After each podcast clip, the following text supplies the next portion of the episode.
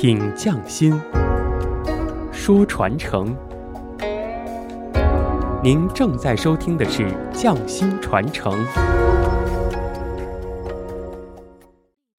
听众朋友们，下午好，我是熊叔，欢迎收听本期的《匠心传承》。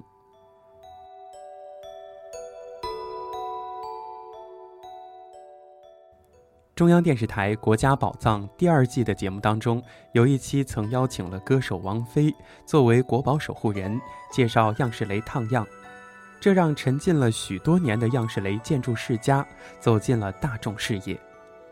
雷氏家族为何被称为样式雷？在中国建筑史上，他们有着怎样的地位呢？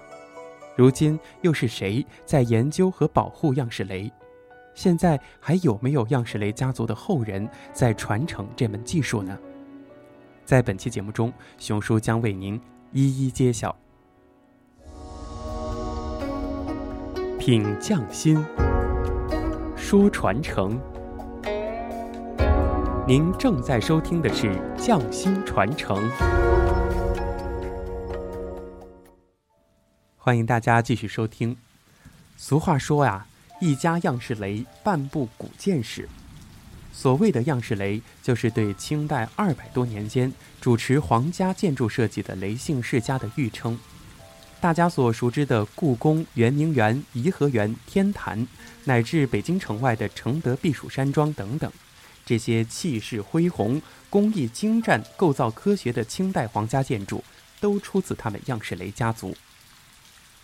样式雷家族相当于国家设计院的总设计师，一个家族持续两百多年进行国家级的甚至世界级的建筑创作，这在中国历史上甚至人类历史上都是不曾有过的。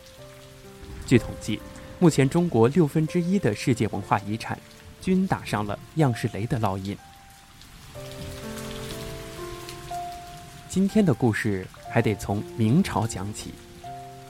明朝末年，出身木工世家的样式雷始祖雷发达，跟随父亲迁往金陵后，凭借高超的木工手艺，被招募进京参与紫禁城重建。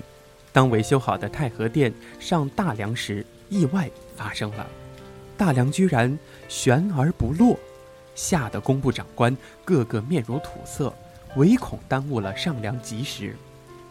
于是，工部长官让雷发达换上一身官服，拿着斧子上梁，咔嚓几声，损合梁落，上梁成功。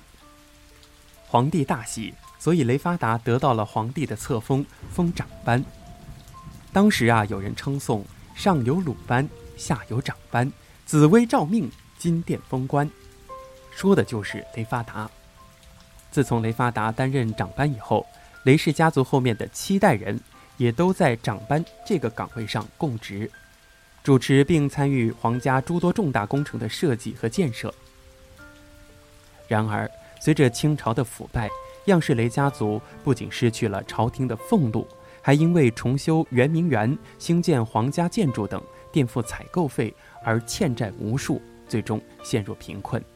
延续了八代的样式雷传承，就此终结。样式雷逐渐从历史的舞台上消失。品匠心，说传承。您正在收听的是《匠心传承》，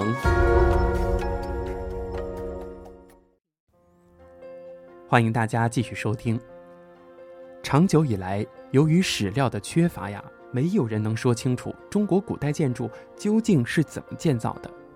很多外国专家认为，靠的不过是工匠的经验，而样式雷图档的存在则推翻了这种说法。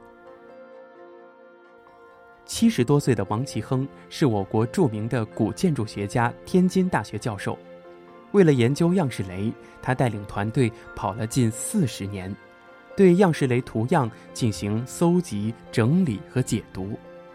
他们经过研究发现，样式雷在完成建筑设计方案后，会按照一百比一或两百比一的比例制作模型小样，然后进贡内廷，供皇帝审定。这些微型建筑叫做烫样，因为模型是用纸板、鼠节以及木头为原料，再用剪子、蜡板、毛笔、烙铁等熨烫制作而成。令人惊叹的是，这些烫样均可层层拆卸，在打开烫样屋顶后，便可以看到内部的梁架结构、彩画式样等，而且上面甚至还贴着一个个详细的尺寸标签。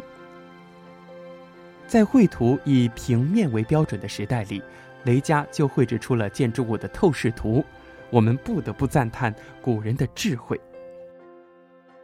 我想，建筑烫样的作用，大家应该都能猜到了。这就和我们今天的模型效果图是类似的，用于真实、客观、直接地呈现建筑设计的样貌，以供甲方预览。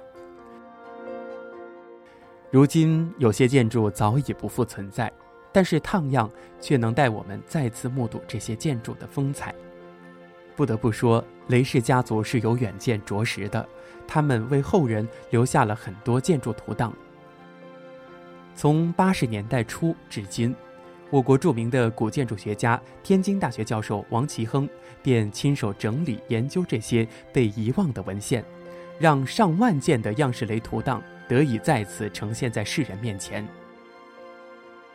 二零零七年六月二十日，经联合国教科文组织认定，这些建筑图档最终入选世界记忆遗产名录。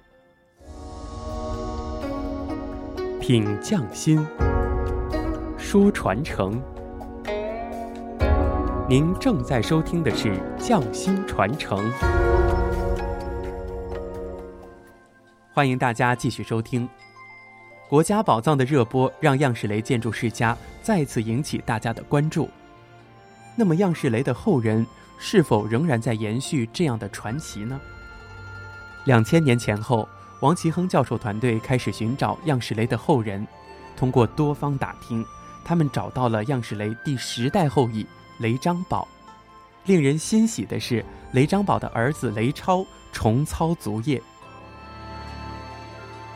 国衰元毁，盛世兴元。二零一二年，为响应中央提出的弘扬民族文化、复兴民族文化、建设文化强国的号召，横店四共委主席徐文荣按一比一比例兴建横店圆明新园。让消失的圆明园实景重现。在工程启动之前，徐文荣团队先后花费了数十年的时间，搜集整理圆明园历史资料，其中最重要的部分就是由样式雷家族提供的。样式雷第十一代后裔雷章宝之子雷超亲自参与横店圆明园新园的设计工作，其中。新圆明园扩然大功就是出自雷超之手。景从圆明故事来，无边光景一时新。亲眼看到三百年前祖先参与设计建造的圆明园实景重现，雷超的父亲雷章宝难掩激动之情。他说：“圆明新园对中国古建筑文化的传承和保护做了一件大好事儿。”我们一定要把中华民族的古建筑文化传承下去，发扬光大。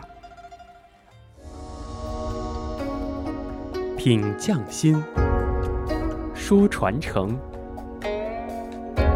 您正在收听的是《匠心传承》。